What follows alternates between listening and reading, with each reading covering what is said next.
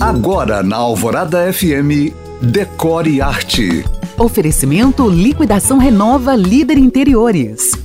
Depois da tendência do design para pets, quando grandes marcas mundiais passaram a investir nesse bicho, digo nicho, um novo mercado desponta, o mercado da construção para eles. É cada vez mais comum, gente, os pedidos aos arquitetos da inclusão nos projetos da construção ou adaptação da casa para atender bichanos e doguinhos. Meu marido, que é arquiteto, por exemplo, já fez algumas reformas nesse sentido. Mas há pouco tempo eu li que nos Estados Unidos, uma corretora de imóveis encomendou a construção de um quarto inteiro dentro de casa, com varanda e decor para os seus três gatos e dois cachorros. Eu sei que pesquisas da American Pet Products Association apontam que os gastos dos americanos com os pets cresceu demais nos últimos anos. Do Brasil, eu não tenho os dados, mas eu não tenho dúvida alguma de que esse é também um mercado em expansão por aqui.